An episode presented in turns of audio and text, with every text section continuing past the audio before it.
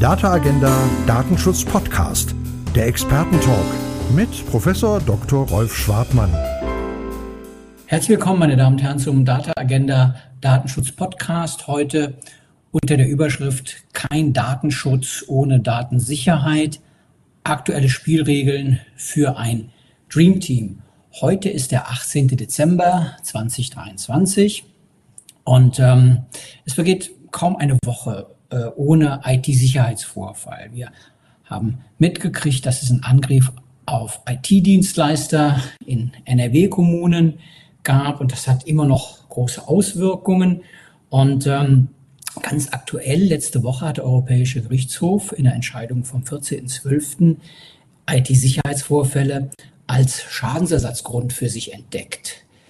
2019 wurden personenbezogene Daten von ganz vielen Menschen im Internet veröffentlicht, nachdem eine bulgarische Behörde Opfer eines Hackangriffs geworden war. Und das hat sich der Europäische Gerichtshof angeschaut. Und ähm, ja, hat gesagt, allein schon wegen der Befürchtung eines möglichen Missbrauchs von Daten äh, kann man jetzt Schadensersatz geltend machen. Und es ist ganz schwer, dem Schuldvorwurf zu entgehen. Also Grund genug, den Data Agenda Datenschutz Podcast heute dem Thema Datenschutz und Datensicherheit zu widmen. Das ist ein Dream Team äh, begrifflich ne? und äh, gehört ja auch bei der GDD, der Gesellschaft für Datenschutz und Datensicherheit, schon zum Namen. Aber wir haben natürlich auch noch ein weiteres Dream Team heute in, in Personen, äh, die das äh, miteinander besprechen mit mir. Das eine ist äh, Professor Dennis Kenji Kipka und ähm, Steve Ritter. Äh, ich stelle beide mal vor, aber ich sage erstmal Hallo zusammen. Hallo. Hallo Rolf. Hi. Ja, schön, dass ihr da seid. Dennis Kenji Kipka ist Professor für IT-Sicherheitsrecht an der Hochschule in Bremen und er ist auch Gastprofessor an der privaten Riga Graduate School of Law in Lettland und sein Gebiet ist Cybersecurity und er forscht zu Themen an der Schnittstelle von, von Recht und Technik in den Bereichen Cybersicherheit, Datenschutz und digitale Resilienz. Er ist auch Geschäftsführer eines privaten Beratungsunternehmens, heißt Certavo. Und er ist auch wissenschaftlich als Autor sehr prominent aktiv. Unter anderem ist er Mitherausgeber des Kommentars Rechte Informationssicherheit. Und das wiederum verbindet ihn mit Steve Ritter. Äh, der ist auch Mitherausgeber des genannten Werks und der ist im Hauptberuf Referatsleiter IT-Sicherheit und Recht beim Bundesamt für Sicherheit in der Informationstechnologie, kurz BSI. Und im Ehrenamt, und das verbindet Steve Ritter jetzt wieder mit mir, äh, ist er ähm, im Vorstand der Gesellschaft für Datenschutz und Datensicherheit. Und ähm, ich freue mich sehr, dass wir ja auf ähm, so kundigem äh, Niveau miteinander reden können über viele IT-Sicherheitsthemen. Initial mal gefragt, ne, gibt aktuell ganz viel Trubel im Recht der IT-Sicherheit, ne, über den Schadensersatzanspruch haben wir geredet, der steht jetzt im Raum. Die Technik ist ähm, ja, disruptiv und auch kaum beherrschbar, wenn ich jetzt zum Beispiel an äh, tiefe neuronale Netzwerke und LLMs denke. Und ähm, Regulierung besteht schon, aber sie entsteht auch in allen Ecken und Enden gefühlt. Ne? Also ich werfe einfach mal ein paar der äh, ja, Regulierungsgegenstände äh, ja, Gegenstände in Raum ne? oder Gegenstände der, der, der Regelwerke. Die NIS-2-Richtlinie, Network and Information Security Directive ne, vom 27.12.22, schon in Kraft getreten, Anfang 23. Dann Digital Operational Resilience Act, DORA, ne, von der Europäischen Kommission, einheitlicher Rahmen für ein effektives und umfassendes Management von Cybersicherheit äh, in äh, Finanzmärkten, dann der Cyber Resilience Act aus dem September 22, im Entwurf jedenfalls haben wir den. Ne? Und ähm, ja, den AI Act, die KI-Haftungsrichtlinie, Produktsicherheitsverordnung, Medical Device Regulation, Radio Equipment Directive. Äh, ja, also jede Menge Regulierung, ähm, und ähm, dann gibt es auch konkrete Auswirkungen äh, jetzt aktuell. Und zwar, ähm, ja, Cybersicherheitsvorgaben haben jetzt hat Porsche ne, dazu gezwungen, ein Auto vom Markt zu nehmen, jetzt aktuell. Und zwar den Benziner Macan, den soll es danach noch äh, äh als Elektroauto geben. Äh, aber er ist äh, vom Markt genommen. Ab äh, 1. Juli 2024 gilt nämlich ähm, eine Vorschrift zur Cybersicherheit. Das ist, das ist eine Regel aus dem United Nations Economic Commission for Europe.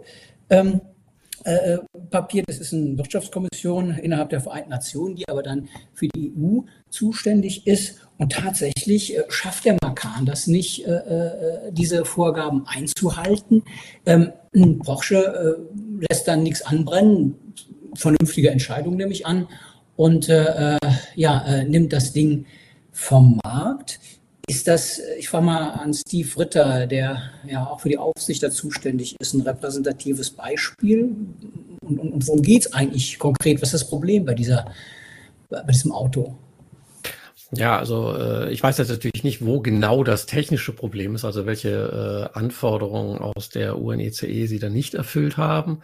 Aber es ist, glaube ich, ein ganz gutes Beispiel dafür, dass äh, viele Produkte in der Vergangenheit nicht mit IT-Sicherheit im Hinterkopf entwickelt wurden.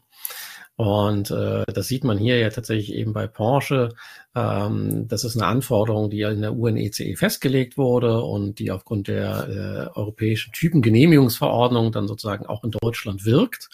Und äh, wo die jetzt eben festgestellt haben im Rahmen der Compliance-Prüfung, na ja, wir haben da ein Produkt auf dem Markt, das müsste diese Anforderungen eigentlich erfüllen, aber daran haben wir damals gar nicht gedacht. Und das müssen wir jetzt entweder nachbessern äh, oder wir müssen das Produkt einstellen. Und äh, offensichtlich ist Porsche hier dann nach tieferer Untersuchung zu dem Ergebnis gekommen, also mit einem einfachen Update kriegen wir das jetzt hier nicht geregelt. Ähm, das lohnt sich nicht. Da müssen wir die komplette Plattform überarbeiten. Äh, deswegen stellen wir das ein. Und äh, ich kann mir schon vorstellen, dass das was ist, was nicht nur die Autohersteller irgendwann betreffen wird, sondern durchaus einige. Weil natürlich in der Vergangenheit häufiger die Funktion im Vordergrund stand, aber eben nicht der Gedanke, na ja, wir sollten das dann auch so bauen, dass es resistent ist gegen Angriffe. Ja, das klar muss irgendwie passieren. Ne? Und ähm, aber wir haben jetzt eben diese ganzen Regulierungsanforderungen gehört. Ähm, und wir sehen, jetzt kann man so ein Ding in Anführungsstrichen, sag mal, laienhaft gar nicht mehr updaten. Äh, und äh, dann äh, ja, nimmt man es vom Markt. Das ist ja schon ja, ist eine Kapitulation oder zumindest mal der anscheinend das, das geringere Übel, das zu machen. kann man denn diese Regulierungsanforderungen, wir werden ja gleich von Dennis noch ein bisschen mehr dazu hören, was das genau ist, denn überhaupt noch sinnvollerweise erfüllen, einhalten. Wir reden ja bei Porsche natürlich auch jetzt nicht von einem kleinen Unternehmen, aber äh, es gibt ja auch kleinere und welche, die eben vielleicht größere Schwierigkeiten haben mit so einem Konglomerat von, von, von riesen äh, äh technischen Sicherheitsregulierungsanforderungen ähm, umzugehen. Äh, kann man das, kann man das äh, irgendwie umsetzen? Also ich glaube, es wird natürlich immer schwieriger. Allein schon dadurch, dass äh, so unglaublich viele unterschiedliche Regulierungsprojekte äh, existieren und auch schon viele in der Vergangenheit umgesetzt wurden, die jeweils ihre eigenen Anforderungen aufstellen. Mal decken die sich, mal decken die sich aber vielleicht auch nicht, mal widersprechen die sich vielleicht auch. Das ist schon, glaube ich, ein Teil des Problems. Was die IT-Sicherheitsanforderungen selbst angeht, glaube ich, die kann man erfüllen. Ähm, ich glaube, dass deswegen, weil Porsche stellt genau ein Modell ein, kann aber die anderen tatsächlich weiterhin verkaufen. Das heißt, die anderen werden den entsprechenden Vorgaben der UNECE e entsprechen, auch was Cybersicherheit angeht. Das heißt, das ist ja eigentlich schon, da wir auch bisher von keinem anderen Hersteller gehört haben, dass ihre Produkte sozusagen eingestellt werden müssen im Verkauf, äh, werden die das bisher erfüllen können. Und zwar zum großen Teil.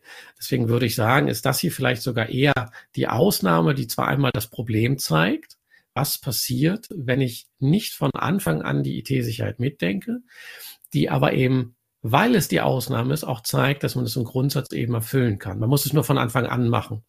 Ähm, und äh, das hat man damals wahrscheinlich bei der Entwicklung des Macron einfach nicht auf dem Schirm gehabt.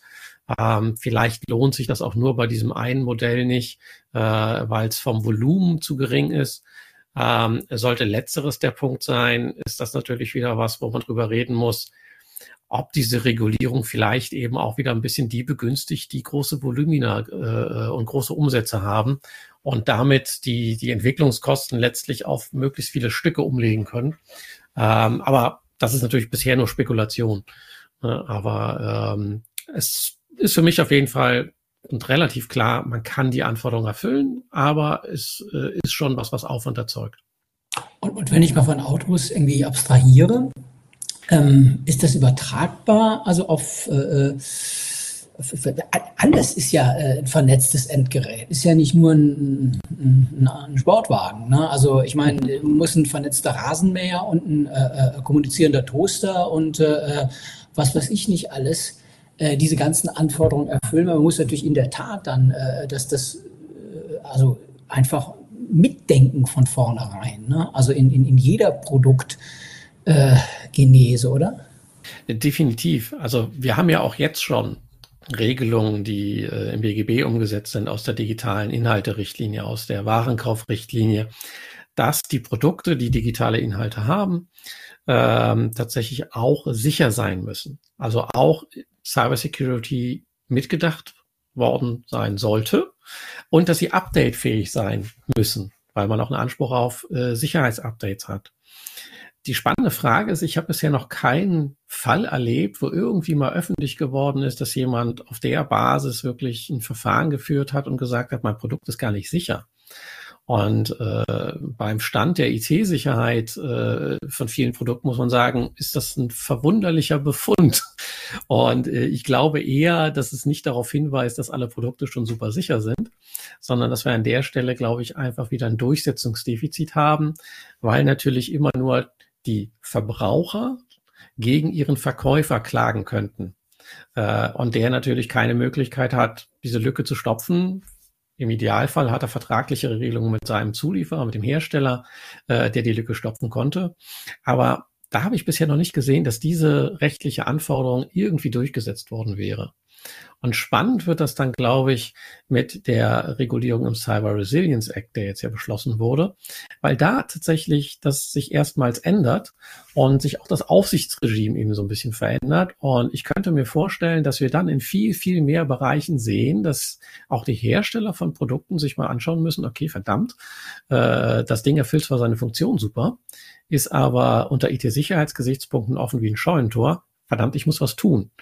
Und vielleicht stellt dann auch der eine oder andere fest, ah Mist, das kann ich ja gar nicht. Ich habe das so schlecht designt, ähm, ich kann das nur einstampfen und nochmal von Null auf designen. Mhm. Äh, und dann eben direkt mit IT-Sicherheits äh, im Hinterkopf. Ähm, aber das wird, glaube ich, noch sehr, sehr spannend an der Stelle. Und ich bin ziemlich sicher, dass das praktisch alle Hersteller irgendwie tangieren wird, die irgendwas mit IT machen. Mhm. Also bevor wir vielleicht gleich nochmal ähm, auf, die, auf das Verhältnis Nutzer, Anwender, Hersteller unter der Überschrift AI Act äh, zu sprechen kommen, da wird das ja auch sicherlich irgendwie unglaublich relevant werden. Ne? Also wenn ich an ein Sprachmodell denke, das irgendeiner äh, programmiert und äh, dass das irgendwelche Sachen hervorbringt, für die es äh, manchmal Regeln gibt, manchmal nicht. Und egal, äh, ob es die gibt oder nicht, muss auf jeden Fall am Backend äh, aufpassen, dass ich äh, ja, dieses Sprachmodell nicht provoziere. Und da gibt es natürlich auch spannende äh, Verantwortlichkeitsstreitigkeiten auf der Lieferkette, äh, die ja, ähm, ja mitten in den Kinderschuhen, äh, wenn überhaupt schon irgendwelche Schuhe in Sicht sind, einfach nur Probleme, äh, vielleicht noch nicht mal Füße, äh, aber zumindest mal, wo es Problem ist, das weiß man, glaube ich, schon. Und da würde ich gleich am Ende nochmal vielleicht äh, die äh, KI-Verordnung mit dir äh, äh, in Blick nehmen. Ein kleiner Cliffhanger muss ja sein, aber erstmal freue ich mich natürlich jetzt, die mal rüber zu spielen an, an, an, an Dennis. Ne? Und ähm, ja, Cyber Resilience Act, äh, das fiel schon. Welche äh, Fragen sind aber was, was glaube ich echt super wäre für Hörerinnen und Hörer von uns wäre, wenn du einfach mal diesen, ja, diesen großen, äh, ja, Wust von, äh, von Regulierungs, äh, äh,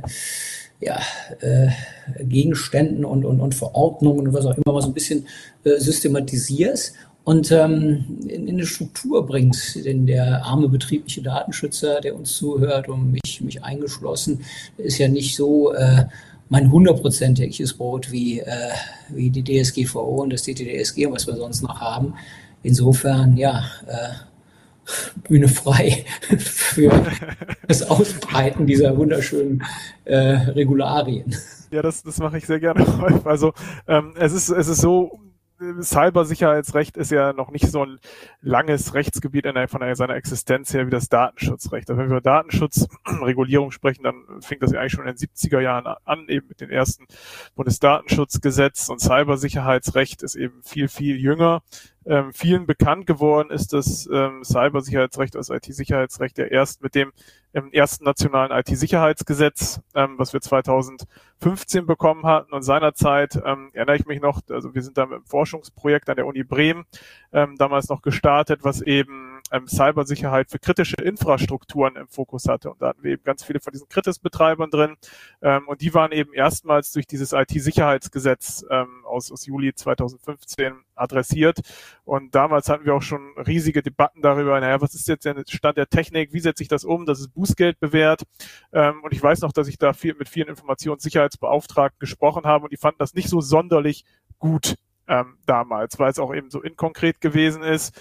Ähm, aber man wusste noch natürlich noch nicht, was noch kommen würde und dass eben dieses erste IT-Sicherheitsgesetz ähm, der Anfang einer langen Reihe ähm, von weiteren Regularien in diesem Bereich sein würde. Wir haben ja eben in der Einführung, Rolf hast ja schon einige auch aufgezählt, angesprochen. Wir haben eben ähm, den Cyber Resilience Act ja auch thematisiert, wo, wo wir sicherlich auch später nochmal drüber sprechen werden. Aber man muss eigentlich sagen, ähm, die Wiege des IT-Sicherheitsrechts ist eben die Regulierung von kritischen Infrastrukturen, weil man damals rechtspolitisch auch gesagt hat, ja, natürlich, die sind ja besonders vulnerabel und die sind natürlich auch irgendwo vernetzt und daraus gibt sich dieser Maßstab an Cyberbedrohung, wo eben der nationale Gesetzgeber gesagt hat, wir müssen das regulieren. Ähm, das hat man natürlich nicht nur so auf nationaler Ebene gesehen, weil kritische Infrastrukturen gibt es natürlich überall auf der Welt, insbesondere in der Europäischen Union. Ähm, und da ist man dann eben auch hingegangen und hat dann 2016 eben die erste Netz- und Informationssicherheitsrichtlinie ähm, auf europäischer Ebene geschaffen. Und äh, diese Netz- und Informationssicherheitsrichtlinie ähm, ist teilweise auch sogar nochmal ähm, über den inhaltlichen Anwendungsbereich von, ähm, von des ersten IT-Sicherheitsgesetzes hinausgegangen, in dem eben auch ähm, digitale Dienste ähm, reguliert wurden, also Cloud Computing Dienste, ähm, Online-Marktplätze beispielsweise oder Online-Suchmaschinen, die dann auch darunter fallen. Das heißt also, man kann sagen, die Wiege des Ganzen ähm, Cybersicherheitsrecht sind so vor allem dieses erste IT-Sicherheitsgesetz und die erste NIS-Richtlinie ähm, europäisch aus 2016. Aber es hat sich natürlich seit 2016 wahnsinnig viel getan. Und ähm, ich, ich sage das immer so ein bisschen so, wenn man vor 10 bis 15 Jahren ähm, so jemandem gesagt hat, ja, was ist eigentlich das BSI?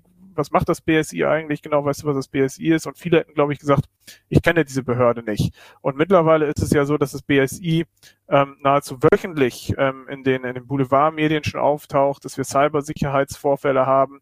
Das heißt also, die Relevanz dieses Themas in, ist in den letzten Jahren auch wahnsinnig ähm, angestiegen. Und ich glaube, das ist auch ein Grund darum, darüber, warum wir jetzt hier heute sitzen.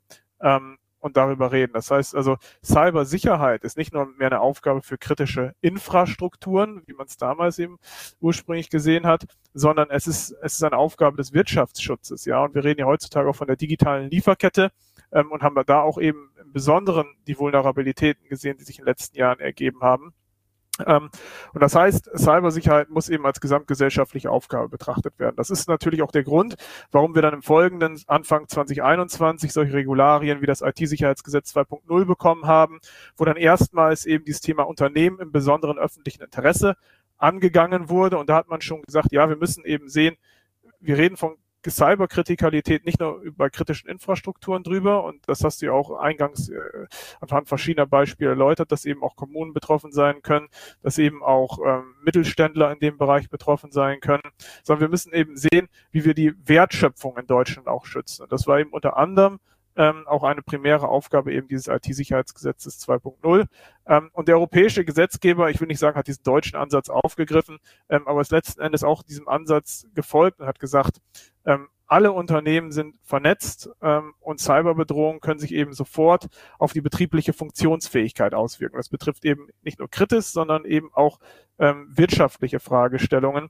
Und deswegen reden wir auch gerade bei NIS 2, das ist ja quasi ähm, der jüngste große Rechtsakt auf europäischer Ebene, ähm, der Cybersicherheit umfassend reguliert.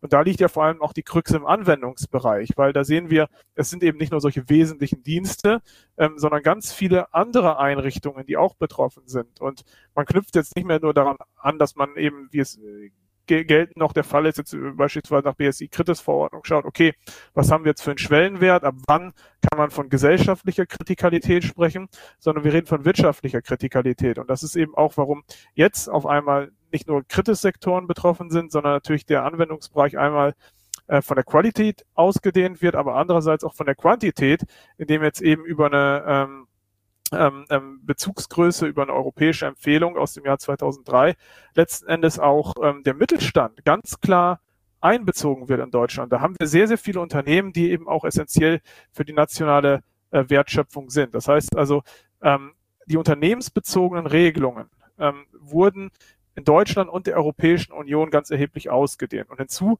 kommen jetzt natürlich die Entwicklungen, wo wir auch schon jetzt mit Porsche drüber gesprochen haben, dass man eben sagt, auch Produkthersteller sind natürlich irgendwo verantwortlich, weil es kommt nicht nur darauf an, dass ich Prozesse im Unternehmen aufsetze, die eben die Funktionsfähigkeit meines Unternehmens aufrechterhalten, sondern jeder von uns setzt tagtäglich auch ähm, digitale Produkte ein, also sei es jetzt im privaten Umfeld oder sei es im geschäftlichen Umfeld. Und wenn schon diese Produkte unsicher sind im Hinblick auf Cybersicherheit, ähm, dann ist das natürlich auch schon eine ganz große Schwachstelle, ähm, die wir in uns, unserem Management von, von IT-Sicherheit haben. Und deswegen jetzt auch der Fokus zu sagen, ähm, allein unternehmensbezogene Regelungen, also sowas wie IT-SIG oder NIS, ähm, sind auch noch nicht ausreichend, sondern wir müssen jetzt auch in die Produkte hinein regulieren. Wir brauchen sichere Produkte, ähm, nachvollziehbare Lieferketten. Ähm, und da kommen dann eben auch solche Sachen zustande, dass man eben sagt, wir brauchen Security by Design, was jetzt bei diesem Porsche-Fall ähm, scheinbar nicht gegeben ist. Wenn man jetzt nochmal diese Verbindung äh, sieht, die der, die der EuGH jetzt mehr oder weniger aufgemacht hat. Ne? Das ist ja jetzt, jetzt mit Händen zu greifen. Ne? Also äh, nicht der BGH, Entschuldigung, der EuGH. Ist ja mit Händen zu greifen. Äh, ein IT-Sicherheitsvorfall, ein Datenleak äh, äh, ist halt ähm, ja eine Datenschutzverletzung. Äh, das äh, ist kein Geheimnis. Aber vielleicht nochmal jetzt für die Hörerinnen und Hörer so ein bisschen ähm, diese, diese konkrete Entscheidung, äh, allein die, äh, äh, die Befürchtung, äh, dass da was passieren könnte, reich aus und, und äh, der, der, der, der Schuldvorwurf schwer zu umgehen. Ähm, kannst du das noch ein bisschen, bisschen erläutern? Denn ich glaube, das ist ja äh, was, was dann im Prinzip diese, die, die, die, die Relevanz von dem, was wir hier besprechen, unheimlich greifbar macht ne, für die Leute. Also was, was kann man dann auch tun, um äh, sich dagegen zu schützen natürlich? Ja, also wir haben jetzt auch, auch lange irgendwie auf höchstrichterliche Rechtsprechung im Bereich ähm, Cyber Security Compliance ähm, gewartet. Es hat so in der Vergangenheit auch schon Fälle gegeben, wo man dann gesagt hat, okay, ist jetzt beispielsweise durch einen Ausfall einer kritischen Infrastruktur kausal jemand in seinem Leben oder in seiner Gesundheit ähm, verletzt oder beschädigt worden. Ähm, und das Problem bei den ganzen Cybersicherheitsvorfällen ist natürlich oftmals auch den direkten Kausalitätsnachweis eben zu erbringen, dass sich ein Cybersicherheitsvorfall konkret dann wirklich auch in einer Rechtsgutsverletzung oder in einem Schaden ähm, eben niedergeschlagen hat. Was wir ganz deutlich ähm, mit NIS 2 erkennen können, ist, ähm, die gestiegene Verantwortlichkeit und gestiegene Verantwortlichkeit und das gibt eben ähm, letzten Endes auch ähm, der EuGH hier an dieser Stelle ähm, wieder gestiegene Verantwortlichkeit bedeutet auch Management-Verantwortlichkeit irgendwo. Das heißt, ich kann Cybersicherheits-Compliance und wir haben ja gesehen, Cybersecurity Compliance ist durchaus vielschichtig mittlerweile, nicht einfach irgendwie beliebig wegdelegieren und jemandem quasi ein TÜV-Seminar geben und dann ein Handbuch hinstellen und sagen, okay, ähm, du kümmerst dich jetzt um das Thema und ich brauche mich jetzt als Geschäftsleitung oder als Vorstand einer Aktiengesellschaft gar nicht mehr darum zu kümmern. Und das ist ja auch das, was durch NIS 2 wiedergegeben wird und durch das NIS 2 Umsetzungs- und Cybersicherheitsstärkungsgesetz, was die europäische NIS 2 Richtlinie an das nationale Recht ähm, dann letzten Endes bringen wird. Und es kommt eben ähm, wirklich sehr entscheidend darauf an, und das gibt eben die, finde ich, die, äh, der EuGH hier sehr, sehr treffend wieder, dass Cybersicherheit eben eine Compliance Pflicht ist und dass sich das Management bewusst sein muss, dass eben durch die Nutzung von IT-Technologie Risiken entstehen, diese Risiken vielleicht nicht immer direkt unmittelbar greifbar sind, vielleicht auch ähm, diese Kausalität äh, zwischen einem schädigenden Ereignis und einer Rechtsgutsverletzung auch vielleicht nicht immer ganz klar ersichtlich sind. Aber deswegen auch dieses Unwohlsein, was du ja eben auch angesprochen hattest, in dem du darauf Bezug genommen hast, dass dieses Unwohlsein eben ein wichtiger Faktor ähm, an der Stelle ist. Und äh, in, meiner, in meinen Augen geht eben ähm, deswegen hier auch der EuGH in eine ganz richtige Richtung zu sagen, wir müssen Cyber Security Compliance eben als also, also als Kernvorgabe des Risikomanagements in einem Unternehmen begreifen. Und nichts anderes sagt ähm, das Gericht hier an der Stelle. Ja, und wenn man das dann noch zusammensieht mit der neuen Entscheidung zur Unternehmenshaftung, ne, Funktionsträgerprinzip, dann wird das natürlich noch brisanter letztlich für Unternehmen. Ne? Denn ähm, wenn da irgendwo was passiert, dann ist man halt äh, irgendwie, irgendwie dran, in Anführungsstrichen. Ne? Und ich glaube, ähm, das ist schon ein ganz, ganz wichtiger Punkt jetzt, äh, dass äh, äh ja, sich nochmal vor Augen zu führen. Das ernst zu nehmen musste man immer, aber ich glaube, es ist jetzt wirklich äh, auch eine Situation äh, gekommen, in der man sich eben auch einfach klar machen muss, äh, dass es halt auch wirklich gefährlich ist, ne? wenn man äh, gehackt wird und sich äh, an der Stelle als Infrastrukturanbieter oder ansonsten halt auch als, als Unternehmen, was mit, mit Daten gut umgehen muss, halt ähm, da wirklich in ähm, ja, so eine Art ähm, Problemlage gibt gegenüber seinen, seinen Kunden. Ne? Also das äh, glaube ich schon, ne? dass äh, das jetzt nochmal wirklich äh, auch an der Zeit ist, sich das genauer anzugucken. Und darum kümmert ihr beiden euch ja auch äh, beruflich äh, und wissenschaftlich, äh, jeder auf, auf seine Weise. Ähm, ich glaube, was übrigens der EuGH an der Stelle hier mhm. nochmal eigentlich sehr schön hervorbringt, ist, wie wichtig Dokumentation für alle wird.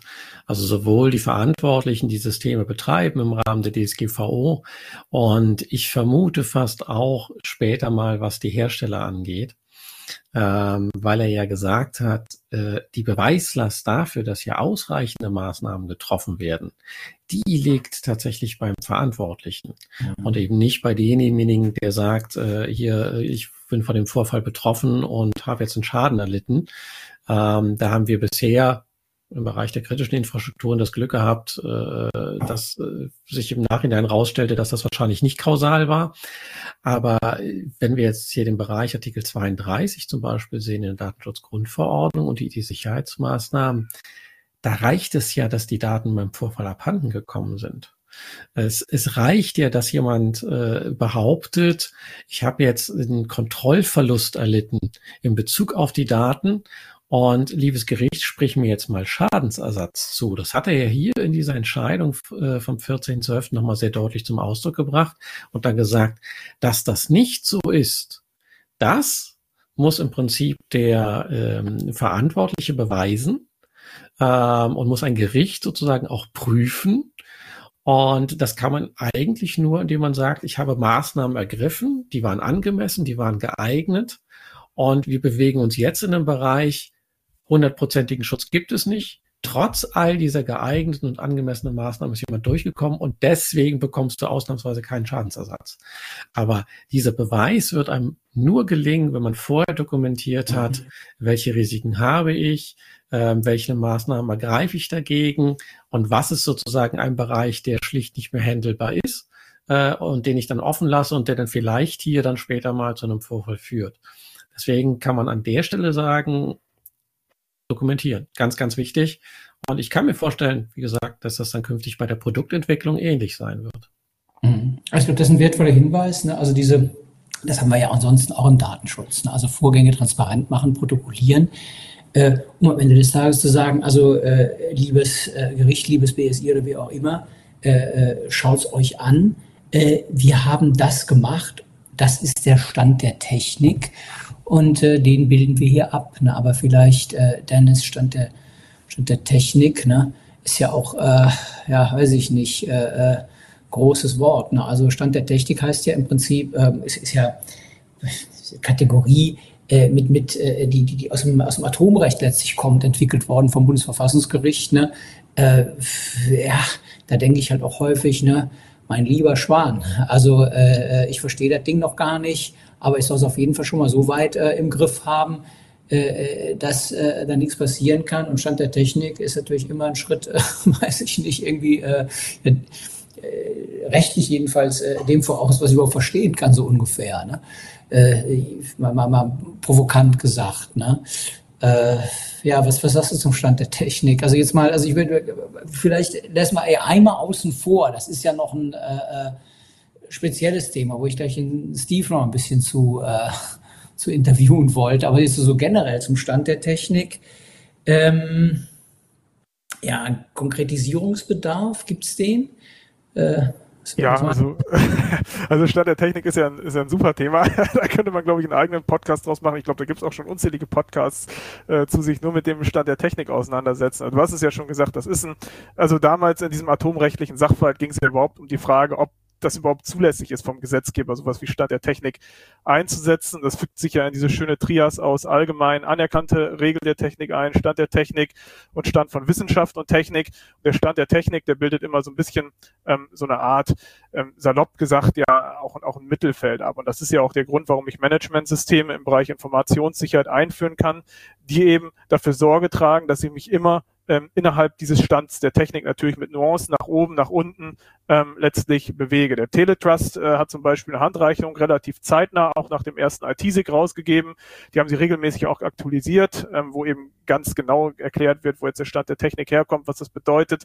Ähm, und damals, als ich eben diese ersten Vorträge ähm, ähm und, und Seminare auch gegeben habe für die ganzen Kritis-Betreiber mit dem ersten IT-SIG, die haben sich halt vor allem an diesem Begriff Stand der Technik äh, auf, aufgehangen und die haben sich darüber sehr aufgeregt, weil eben unklar ist, wie man den jetzt definiert. Und wenn man sich mal so ein bisschen die ganze Technikregulierung oder IT-Regulierung anschaut, ähm, egal ob es jetzt E-Privacy ist, ähm, ob es jetzt DSGVO ist, ob es jetzt IT ähm, ist, ähm, der Stand der Technik findet sich letzten Endes in allen wieder. Und ähm, es geht natürlich darum, dass wir bestimmte Risiken haben, die müssen wir erkennen ähm, und wir müssen natürlich identifizieren, wie wahrscheinlich ist es, dass ähm, bestimmte Bereiche in einem Unternehmen oder bestimmte Assets angegriffen werden und wie groß ist der Schaden, der natürlich daraus dann resultieren kann.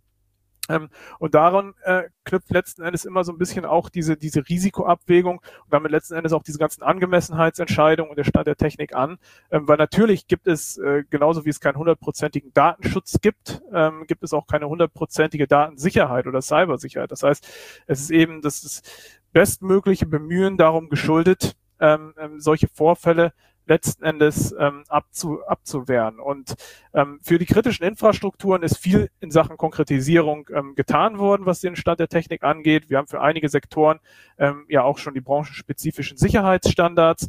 Das Problem sehe ich in erster Linie beim Stand der Technik vor allem im Hinblick auf kommende ähm, Regulatorik. Das heißt vor allem auch ähm, auf das ähm, Umsetzungsgesetz in Deutschland, was eben die Netz- und Informationssicherheitsrichtlinie 2 in das nationale Recht transportiert. Weil da ist es ja so, wie ich eingangs auch schon gesagt hatte, es ist eben nicht nur Kritis betroffen, sondern es sind ganz viele ähm, ähm, Unternehmen auch aus dem deutschen Mittelstand betroffen. Immer mehr Unternehmen beschäftigen sich auch damit und kennen das, aber ähm, ich glaube, ein Großteil der Unternehmen haben wir nach wie vor nicht richtig ähm, erreicht, soweit es jetzt NIS 2 anbelangt. Da, da wird sich auch, das ist ja so ähnlich wie bei der DSGVO, ich meine, da hatten wir auch eine zweijährige Frist. Ähm, eigentlich war das Ding ja auch schon 2016 da und erst 2018 haben ja auch die großen Wirtschaftszeitungen so richtig durchgängig darüber berichtet und dann fing alle an mit der Umsetzung.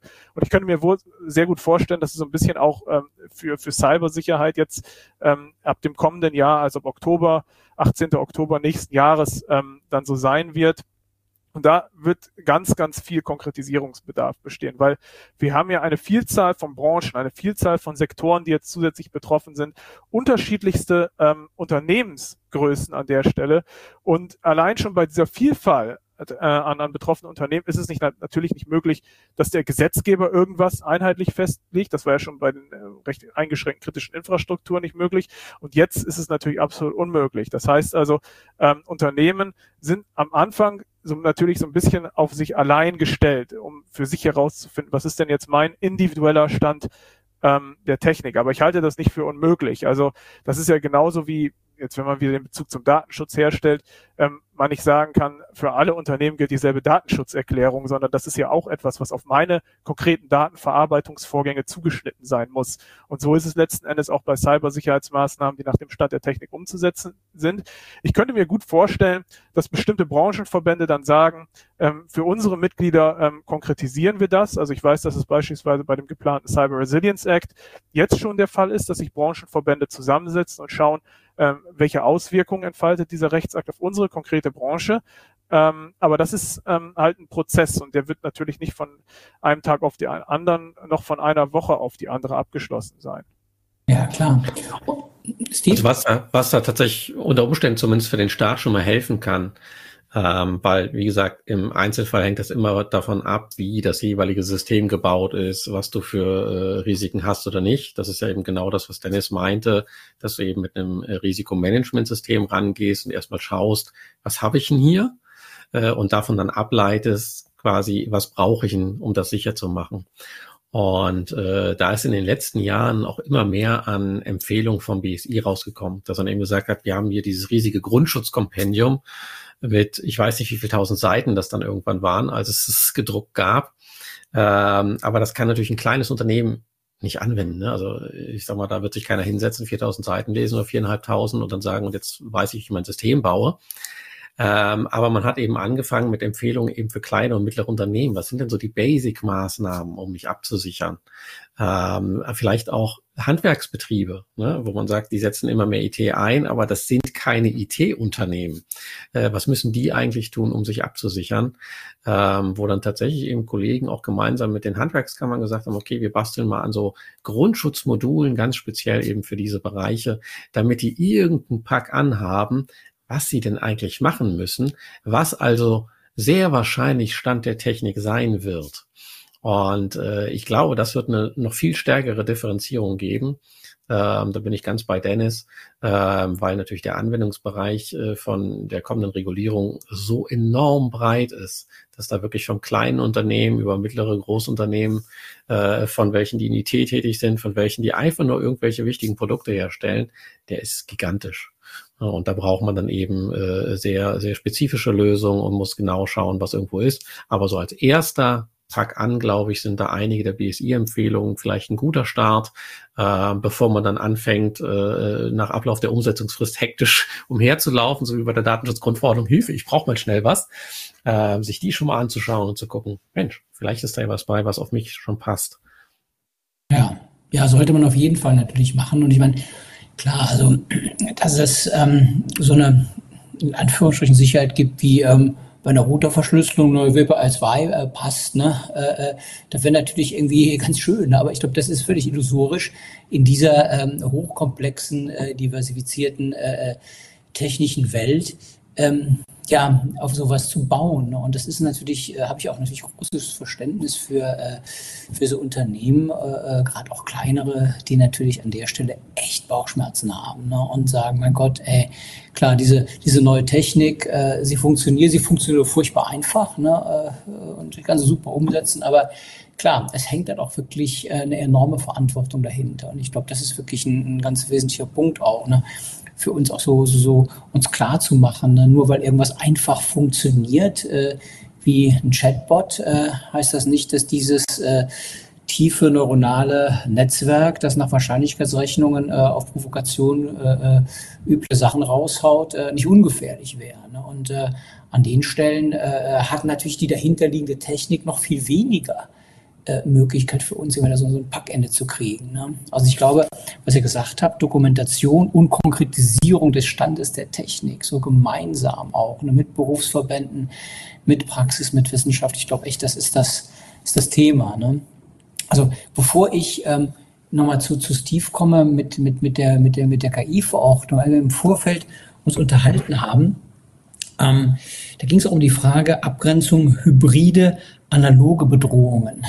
Äh, kannst du, Dennis, nochmal sagen, was, was es damit auf sich hat? Ja, das ist ja ein Thema, was ja ursprünglich so ein bisschen auch äh, durch die kritischen Infrastrukturen getriggert wurde, aber natürlich sehr viel mit Cybersicherheit zu tun. Also letztem Jahr insbesondere reden wir politisch auch im Bund über diese sogenannte hybride Bedrohungslage. Ähm, bedeutet letztlich, dass wir nicht nur Cyberbedrohung ausgesetzt sind, sondern auch äh, Bedrohung für die physische Infrastruktur, also analoge Bedrohung. Das zusammen ist eben diese, diese hybride Bedrohung. Die kann natürlich einerseits Cybersecurity betreffen, also ich kann ein Rechenzentrum lahmlegen, ähm, indem ich es ähm, digital angreife, aber auch indem ich es zum Beispiel flute, also unter Wasser setze. Ähm, ja, oder eine Insulinpumpe äh, von außen irgendwie, äh, äh, wie soll ich das sagen, äh, als, als äh, ich glaube, Insulin habe ich mal irgendwie gelesen, das merkt man gar nicht, wie es im Körper ist und, und wenn man sich das halt überlegt, dass solche Sachen passieren äh, können, dass man von außen äh, ja, in so ein medizinisches Gerät reinfunkt, das ist ja schon bitter. Ist das das, ist das, das gemeint ist, so dieses äh, äh Zusammenspiel von äh, ähm, analoger, hybrider äh, Bedrohung. Ja, also genau, also letzten Endes ist es, glaube ich, ein ganz gutes Beispiel, weil es trifft die Situation, dass man äh, Personen oder auch Güter ähm, oder Unternehmen nicht nur schädigen kann, ähm, indem man eben auf digitalem Wege darauf Zugriff nimmt. Ähm, wir haben uns in der Vergangenheit sehr, sehr stark auf das Digitale äh, fokussiert, auch mit diesen ganzen Gesetzen, ähm, aber haben eben auch festgestellt, ähm, dass es auch im Sinne der Gefahrenabwehr im weiteren Sinne jetzt verstanden nicht ähm, ausreichend sein kann, sich darum zu kümmern. Das ist ja auch eben der Vorstoß, dass die Bundesregierung jetzt sagt, auch in Umsetzung unter anderem einer europäischen ähm, ähm, Regulatorik zu sagen, wir machen jetzt ein kritisches Dachgesetz auf, ähm, wo wir eben ich will jetzt nicht sagen spiegelbildlich, aber versuchen spiegelbildlich eben abzubilden, wie können wir unsere kritische Infrastruktur vor solchen analogen Bedrohungen schützen. Ähm, damals im Herbst letzten Jahres haben wir viel über diese Bahnsabotage gesprochen, die eben den Schienenverkehr in Norddeutschland großenteils lahmgelegt hat. Da hat man ja irgendwie auch schon gemutmaßt, ob das jetzt Interventionen von russischer Seite sind. Ähm, letzten Endes äh, ging es ja nur darum, dass es ein banaler Materialdiebstahl ähm, gewesen ist, aber die Intention ist manchmal gar nicht entscheidend. Das Ergebnis ähm, ist in jedem Fall gleich gewesen. Materialdiebstahl oder russische Intervention. Ähm, der Bahnverkehr wurde letzten Endes lahmgelegt. Deswegen ähm, ist diese ähm, hybride Bedrohungslage natürlich wichtiger ähm, denn je. Was ich aber auch zu bedenken gebe immer bei dem Thema ist, das ist nicht komplett neu. Ja, also wenn man sich mal so ähm, Berichte anschaut vom Verfassungsschutz oder auch aus dem Innenministerium ähm, aus dem Jahr 2001 oder 2002, ähm, dann, dann kann man da lesen, dass da geschrieben wurde, ja, wir müssen unsere Kraftwerke, also kritische Infrastruktur, Atomkraftwerke insbesondere gegen absichern, dass Flugzeuge, ähm, die gezielt anfliegen, ähm, um die zu zerstören und eben ähm, radioaktive Strahlung ähm, freizusetzen. Das heißt, das ist auch schon so ein Fall ähm, von hybrider Bedrohungslage gewesen. Aber jetzt erleben wir das natürlich auch infolge dieser kriegerischen Szenarien als deutlich massiver, ähm, als es vielleicht noch vor 20 Jahren der Fall gewesen ist.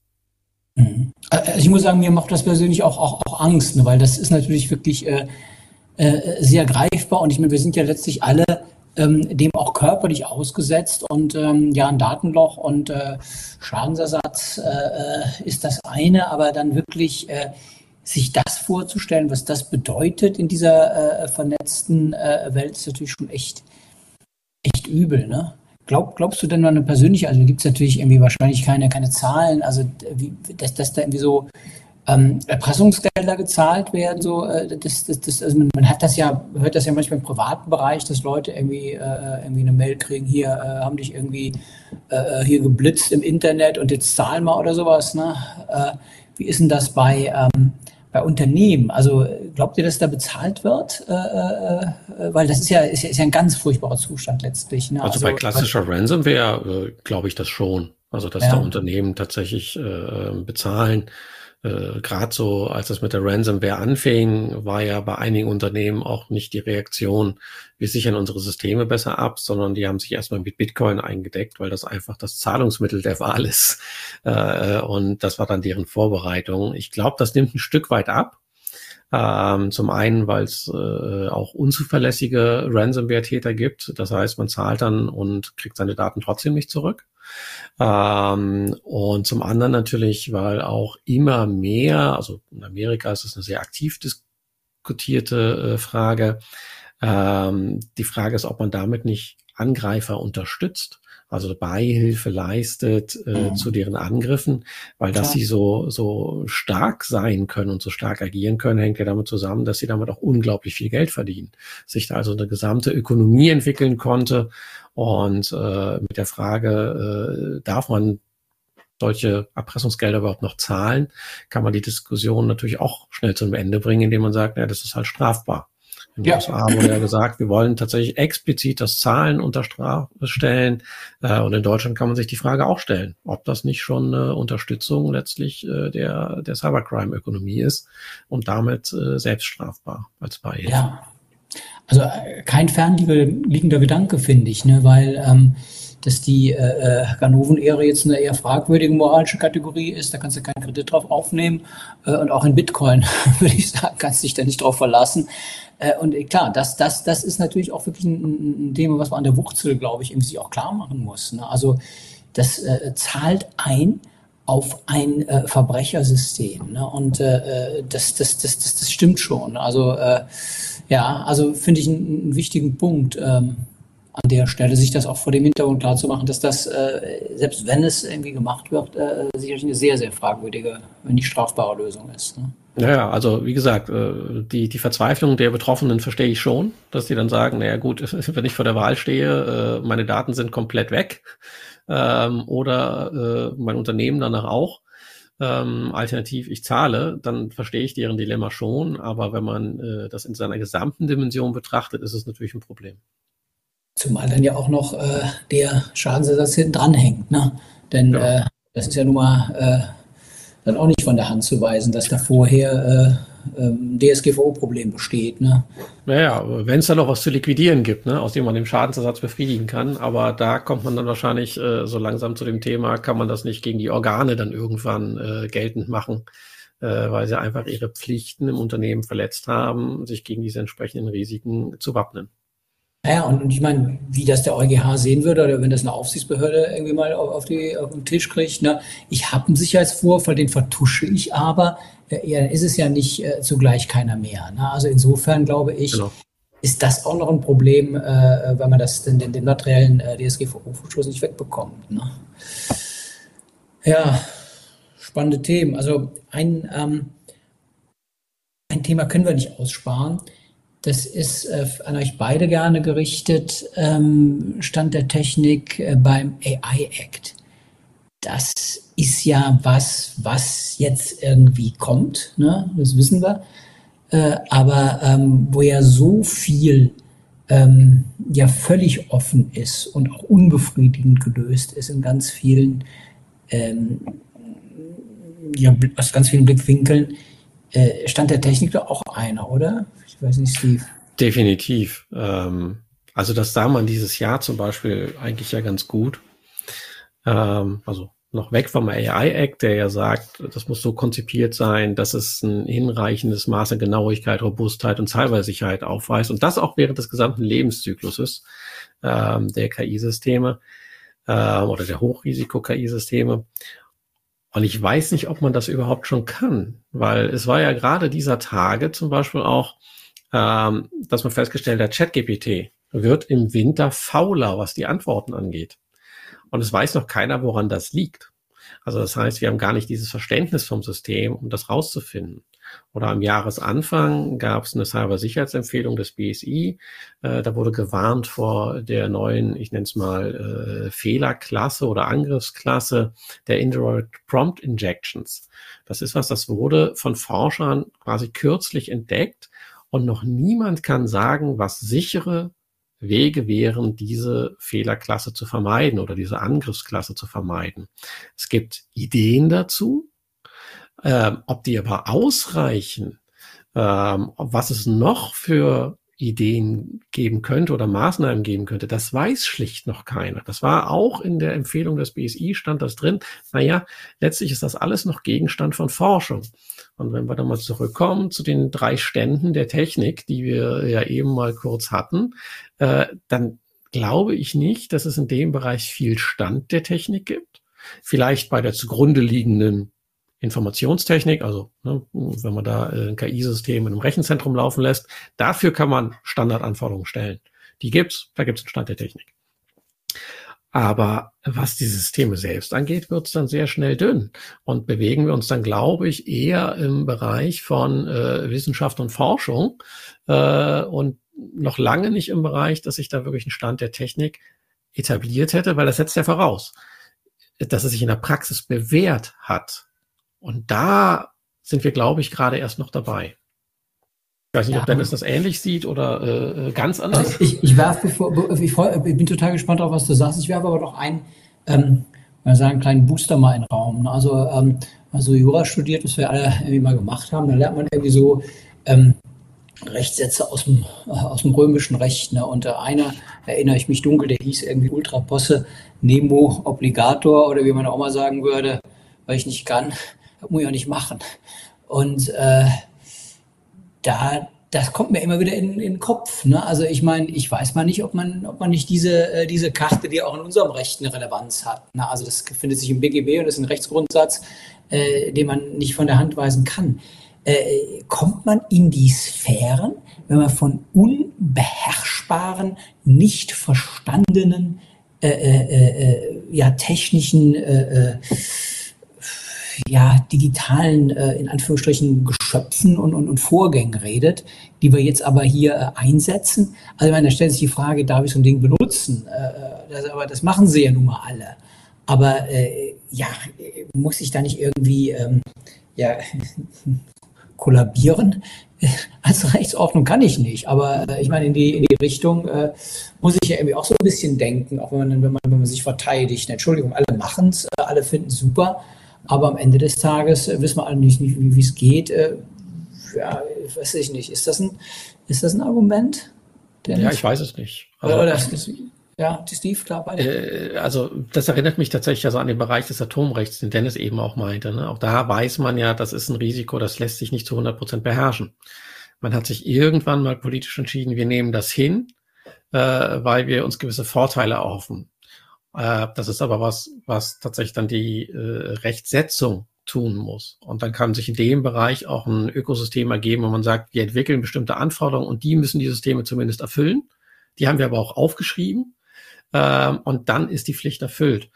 Aber da sind wir noch nicht. Äh, und deswegen ist die spannende Frage, äh, wie gehen wir bis dahin damit um? Also, was ist dann eben der Stand der Technik? Also, ich weiß nicht, Dennis. Ja, also das ist natürlich ein komplexes Thema, das muss man sagen. Und ich glaube, man muss aber, also wir betrachten das ja auch in erster Linie juristisch hier. Und ich glaube, man muss diese ethischen Fragestellungen der grundsätzlichen Verwendbarkeit, also ob man das ethisch für vertretbar hält, solche Systeme, also auch KI-gestützte Systeme zu verwenden, ähm, von den regulatorischen Anforderungen unterscheiden. Und wir haben ja gesehen, gerade im Technikrecht, das ist Risikorecht, ähm, wir identifizieren bestimmte Risiken ähm, und wir sind nicht in der Lage, auch selbst wenn wir eine etablierte Technologie nutzen, bin ich mir sehr sicher, dass es da auch noch nicht der Fall ist, dass wir alle Risiken zu 100 Prozent kennen.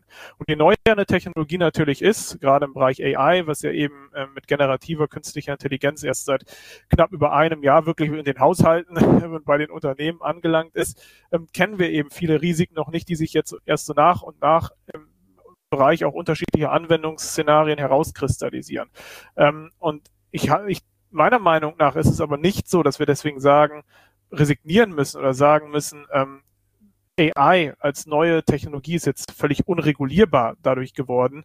Ähm, gerade deswegen haben wir solche unbestimmten Rechtsbegriffe wie Stand der Technik, ähm, damit das eben auch an, das, an den jeweiligen ähm, Erkenntnishorizont äh, zum aktuellen Zeitgeschehen eben angepasst ähm, werden kann. Die Frage ist natürlich, gibt es für jedes Risiko ein effektives Gegenmittel? Das halte ich für nicht gegeben. Ähm, und daraus ähm, ergeben sich natürlich auch neue Fälle, wie, wie, vertretbar ist es, bestimmte KI einzusetzen, äh, also im Sinne dieser Kosten-Nutzen. Ähm, Relation, die man hat. Aber ähm, nur weil es eben eine völlig neue Technologie ist, ähm, ähm, zu resignieren und zu sagen, wir können da in dem Bereich kaum Compliance schaffen, ähm, das glaube ich ist einfach nicht der Fall. Also wir haben ja so viele ähm, technische Revolutionen in den letzten, wenn man mal in den letzten 150 Jahre zurückdenkt, ja, eben von der Dampfmaschine über den Computer äh, bis hin zur künstlichen Intelligenz. Und wir haben vieles für unregulierbar, unkalkulierbar ähm, gehalten, aber können trotzdem sagen, ähm, in vielen Bereichen haben wir mittlerweile eine Regulierung, die auch belastbar ist. Und wir haben auch in sehr vielen Bereichen des Technikrechts eine belastbare Rechtsprechung, ähm, die wir heranziehen können. Und ähm, so ähnlich würde ich mir das tatsächlich auch für die künstliche Intelligenz in den nächsten Jahren erhoffen. Ja, wobei ich finde, der Unterschied zu allem, was wir hatten, ist die Autonomie in den Systemen. Wir haben am, am ersten passt für mich der Vergleich mit, mit dem Tier. Das ist ein autonomes Wesen, das kann ich nach bestimmten Standards äh, züchten, ich kann es erziehen, aber es wird immer äh, ein autonomes Wesen bleiben und dafür habe ich sowas wie äh, eine Tierhalterhaftung, äh, die eben einfach beim ähm, ja, beim Eigentümer des Tiers, beim Halter ansetzt. Und genau diese Frage stellt sich ja jetzt bei äh, den autonomen äh, ähm, äh, generativen KI-Modellen, äh, vielleicht auch den, den immer noch dann autonomen Systemen, so genau weiß es noch gar keiner, wo Autonomie jetzt drin steckt.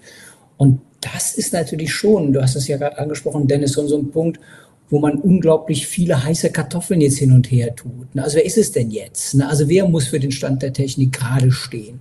Äh, der Hersteller des äh, Modells, der sagt, ja, das ist ja nur ein Messer, äh, das schneidet, da kann er ja nicht für, wenn damit irgendeiner was äh, Verbotenes schneidet. Ne? Es muss ja nur scharf sein. Und zugleich ist es aber nun mal so, dass wenn man das Messer äh, provoziert, was ein ähm, Messer, das nur schneidet, ja nicht macht, auf einmal auch selber losschneidet. Ne? Und äh, diese äh, Bilder aus der äh, zweidimensionalen Welt, die funktionieren ja nicht mehr in, in diesem neuen Kontext. Ne? Das ist halt unglaublich äh, äh spannend und finde ich auch wirklich, wirklich neu. Ne? Und äh, da kann man natürlich nur äh, äh, ja, die äh, Fragen offen lassen. Ne? Also wenn man den Vorhang schließt. Aber ich würde, äh, bevor wir den schließen, natürlich noch äh, ja, äh, die äh, 50 Euro für einen super Vorschlag ausloben, die ich immer in der Tasche habe für äh, solche Problemlösungen. Ne?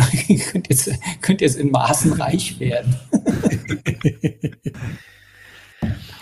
also, oder, also ich meine, es ist doch, es ist doch ein Problem. Ne? Also diese, diese, äh, also das wirklich nicht ja. zu wissen, bei wem setze ich jetzt an. Das wird ein Thema der KI-Haftungs- Richtlinie irgendwie werden müssen, wo er mit Beweislast umkehren arbeiten wird und das alles sehr fein abschmecken muss. Wo gehen wir das hin? Das ist ja momentan wirklich auf der Lieferkette noch nicht so 100 Prozent äh, ausgegoren. Ne? Aber ich, ich, ich finde, das ist jetzt auch kein wirklich komplett neuer Fall. Also, ähm, also ich meine, gut, man kann jetzt philosophisch drüber reden, was ist Autonomie und so weiter. ähm, ich glaube, das wird jetzt auch den Rahmen sprengen. Aber letztlich ist es doch so, kein, wir können kein System zu 100 Prozent komplett durchschauen ab einem gewissen Komplexitätsgrad. Und das gilt jetzt nicht nur für KI-Systeme. Und somit, ähm, wir haben ja Fehler. Also auch wenn wir über etablierte Systeme, also Computersoftware zum Beispiel sprechen. Ja, Microsoft entwickelt Software seit, seit Jahrzehnten und trotzdem finden sich in den Produkten immer noch ähm, Security-Fehler, ja, die sich auch, auch nicht vermeiden lassen. Ähm, und wir haben immer so eine gewisse Unschärfe an, an, an Risiken ähm, letztlich da drin. Und ähm, natürlich ist es so, dass unterschiedliche ähm, Unternehmen und auch Personen dann der Lieferkette stehen. Also wir haben immer den Hersteller, wir haben denjenigen, der es anwendet, wir haben denjenigen, der geschädigt wird, geschädigt wird, wir haben vielleicht noch ein Intermediär, das das Ganze irgendwie zuschneidet ähm, und anpasst. Und ich finde persönlich diese ganzen Fälle, die wir auch diskutiert haben und im Allgemeinen diskutiert werden im Hinblick auf KI, gar nicht so unterschiedlich zu dem, ähm, was wir jetzt haben. Also ich sehe eben künstliche Intelligenz soweit es jetzt den Haftungsmaßstab und Juristerei angeht, nicht als Intelligenz in dem Sinne, sondern einfach als eine weitere Form von Technologie, ähm, die reguliert mhm. wird, aber die wir eben noch nicht voll durchdrungen haben, was aber eben auch für viele Technologien gilt, die in der Vergangenheit entwickelt wurden. Und äh, wenn man sich auch mal das, das äh, Recht der Produzentenhaftung, also Recht der Produkthaftung anschaut, da ist es ja auch so. Ähm, da haben wir ganz äh, langjährige Rechtsprechung für viele Bereiche, da hat der BGH ganz, ganz viel schon zu gesagt. Ähm, und deswegen ist es auch ein sehr fruchtbares Forschungsthema. Aber dort ist es ja auch so, dass sich bestimmte Risiken erst im Gebrauch herausgebildet haben. Und, und so sehe ich das eben auch bei der mhm. künstlichen Intelligenz. Und Steve? Ja, also ich glaube auch, ähm, es gibt da sicherlich schon einiges, wo man sich Anleihen nehmen kann. Ich meine, die besondere Schwierigkeit besteht, glaube ich, hier darin, dass man anders als bei vielen anderen Technikbereichen nicht ein feststehendes Produkt hat. Das ist unverändert und es fehlen einem nur noch die Erkenntnisse darüber, was da vom jetzigen Stand aus alles passieren kann. Ähm, sondern dass wir bei KI, zumindest bei den Systemen, die sich weiterentwickeln während ihrer Benutzung, eben sozusagen schon ein, ein, ein Fluss in dem Gegenstand haben, den wir bewerten wollen. Und äh, das macht sozusagen die Erkenntnis schwieriger. Ich glaube auch, dass man trotzdem versuchen kann, das zu regulieren, indem man eben sagt, ja, beschäftigt euch damit. Ne? Nichts anderes ist ja da die Vorgabe, letztlich auch Risikomanagement zu betreuen äh, oder zu betreiben. Ähm, aber ich glaube, den Weichmachern in der Regulierung kommt deswegen immer mehr Bedeutung zu, weil wir da einfach an Erkenntnisprobleme stoßen. Ne? Und ich weiß nicht, ob das, was wir im Produkthaftungsrecht haben, also diese ja durchaus gewisse Härte, ähm, äh, ob die sich gut auf KI übertragen lässt oder ob man sozusagen da sehr schnell an den Punkt kommt, wie gesagt, bin ich jetzt auch kein Produkthaftungsexperte, ähm, hätte man eins, ein, zwei noch mit dazu holen müssen, ähm, oder ob man dann sagen kann, wir haben in dem Bereich einfach unglaublich viele Risiken, die sind schlicht nicht vorhersehbar und deswegen haben wir bis sie entdeckt werden, diesbezüglich kein Haftungsrisiko, ähm, weil wenn man das nicht macht, sehe ich einfach die Gefahr, dass äh, sozusagen man hier sehr schnell etwas äh, erstickt, bevor es so richtig verstanden und entwickelt ist. Ähm, aber deswegen bin ich sehr gespannt. Also ich glaube, die Regulierung, wie wir sie bisher haben, lässt noch Luft. Äh, aber am Ende des Tages merken wir es, wenn wir dann die Sachverhalte sehen ne? und äh, versuchen die mal zu subsumieren ähm, äh, und zu verstehen, okay, äh, passt das jetzt noch so oder ist das hier doch ein Regulierungskonzept, äh, was auf diese spezifische äh, ähm, Technik dann doch eben nicht so gut passt. Also deswegen, mhm. ich bin irgendwo so, ich glaube, zwischen dir und Dennis.